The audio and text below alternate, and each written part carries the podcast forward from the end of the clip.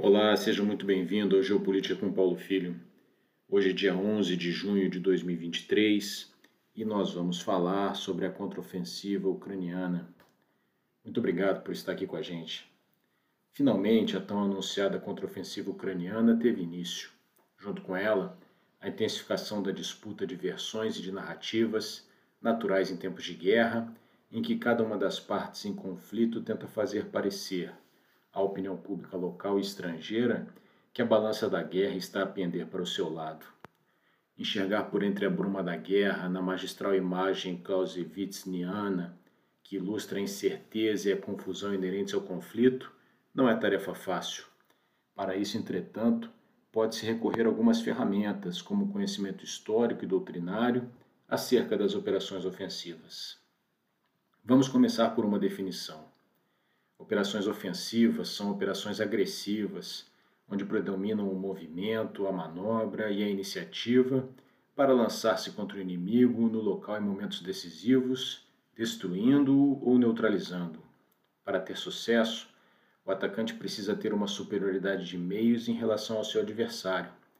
Por isso, deve evitar as partes mais fortes do inimigo, procurando forçá-lo atuar em uma direção inesperada, preferencialmente onde o terreno não esteja preparado para a defesa.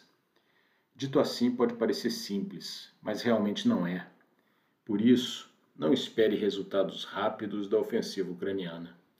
No caso, é importante notar que os russos dispõem de uma maior quantidade de soldados. Tiveram bastante tempo para preparar suas defesas, construindo centenas de quilômetros de linhas de trincheiras, tanto em largura quanto em profundidade lançaram muitos campos de minas ao longo de toda a frente, prepararam os tiros de artilharia que certamente já estão regulados nas direções de ataque mais prováveis, preposicionaram suprimentos logísticos, especialmente munições, e treinaram contra-ataques no interior de suas linhas defensivas. Os ucranianos sabem disso tudo. Por isso, não se espera que os primeiros movimentos, justamente os que estão em curso atualmente, sejam decisivos. Esses devem ser, de acordo com a doutrina e à luz do que a história militar nos ensina, ataques limitados ou secundários para testar as defesas russas, iludi-las quanto à localização do ataque principal, descobrir fragilidades em seus dispositivos e atrair a movimentação das reservas inimigas para determinadas partes da frente. Provavelmente, os objetivos ucranianos nesse primeiro momento são curtos sobre as primeiras linhas de defesa. Conquistando esses pontos na primeira linha, os ucranianos abrem buracos na defesa russa, que se sentirá obrigada a deslocar novas tropas para posições mais em profundidade, tamponando brechas que foram abertas na defesa. Seguindo-se essa linha de raciocínio, espera-se que os planejadores ucranianos tenham imaginado que, quando essa primeira fase do ataque estiver concluída, a figura do campo de batalha vai mostrar pequenos avanços ucranianos em diferentes partes da frente. Prestem atenção a isso quando virem os mapas que serão divulgados pela imprensa. Quando isso acontecer, os atacantes ucranianos estarão combatendo tropas russas em uma segunda ou terceira linha de defesa, ou seja, mais em profundidade. Lembrem-se que esses defensores mais em profundidade são aquelas reservas a que me referi antes. Este será o momento para o desencadeamento de uma segunda onda de ataques em outras partes da frente, essa sim destinada a alcançar objetivos decisivos mais em profundidade. Como as reservas russas não poderão estar em dois lugares ao mesmo tempo, os ucranianos não precisarão enfrentar tantas linhas de defesa nessa nova onda de ataques. Pelo menos é isso que os planejadores ucranianos provavelmente esperam que aconteça. Tudo isso levará no mínimo algumas semanas para acontecer, a menos que aconteça um desastre nas defesas russas, o que não parece provável neste momento.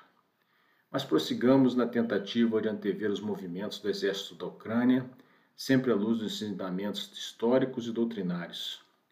Se os planos da ofensiva derem certo, os ucranianos controlarão, ao final dessa fase, objetivos operacionais relevantes os locais escolhidos para a definição desses objetivos são aqueles que proporcionam aos ucranianos uma vantagem operacional marcante, como a cidade de Melitopol, por exemplo, que interrompe a ligação terrestre entre a Crimeia e a Rússia. De posse desses objetivos, a Ucrânia poderá tentar passar para a próxima fase do seu plano de campanha, o cerco e a destruição. Com as defesas desorganizadas pelo avanço da ofensiva, restarão bolsões russos. Estes passarão a ser cercados e destruídos. É claro que a visão descrita é aquela que tudo dá certo para os ucranianos. Os russos conhecem a doutrina e a história, aprenderam com os erros da primeira fase da guerra e farão o que estiver a seu alcance para impedir que isso tudo aconteça. As próximas semanas e meses serão de combates muito duros na Ucrânia. Se você ouviu esse áudio até aqui, é porque esses assuntos de geopolítica e estratégia te interessam. Então, por favor, divulgue esse nosso áudio para os seus amigos, seus conhecidos. E se você quiser nos ajudar a manter esse projeto de pé, dê uma olhada na descrição desse áudio Lá você vai poder encontrar várias formas de apoiar o nosso projeto. Até a próxima, pessoal. Tchau.